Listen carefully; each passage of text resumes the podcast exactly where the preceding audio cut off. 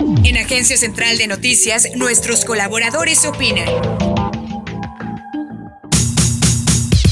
Final no hubo sorpresas en torno al primer lugar. Con más del 99% de las actas computadas, este fin de semana Andrés Arauz, candidato del partido correísta UNES, Unión por la Esperanza, se impuso con el 32% en las elecciones presidenciales de Ecuador, aunque no le alcanzó para triunfar en la primera vuelta, por lo que tendrá que ir a una nueva elección en abril próximo ante el segundo lugar, donde sí se dio algo sorpresivo, ya que todo parece indicar que será ante el líder indígena Yacu Pérez, quien tuvo 20% de votos, superando ligeramente al candidato de la derecha, Guillermo Lazo. Este escenario se replicó en las elecciones para la Asamblea Nacional, donde el correísmo será la primera fuerza y el movimiento de unidad plurinacional Pachacutic, que representa a los pueblos originarios, quedará como segunda. De acuerdo con diversos analistas, hay grandes derrotados en esta jornada, como el candidato Guillermo Lazo, a quien todas las encuestadoras colocaban como rival de Arauz en el balotaje, y por otro lado, el presidente Lenin Moreno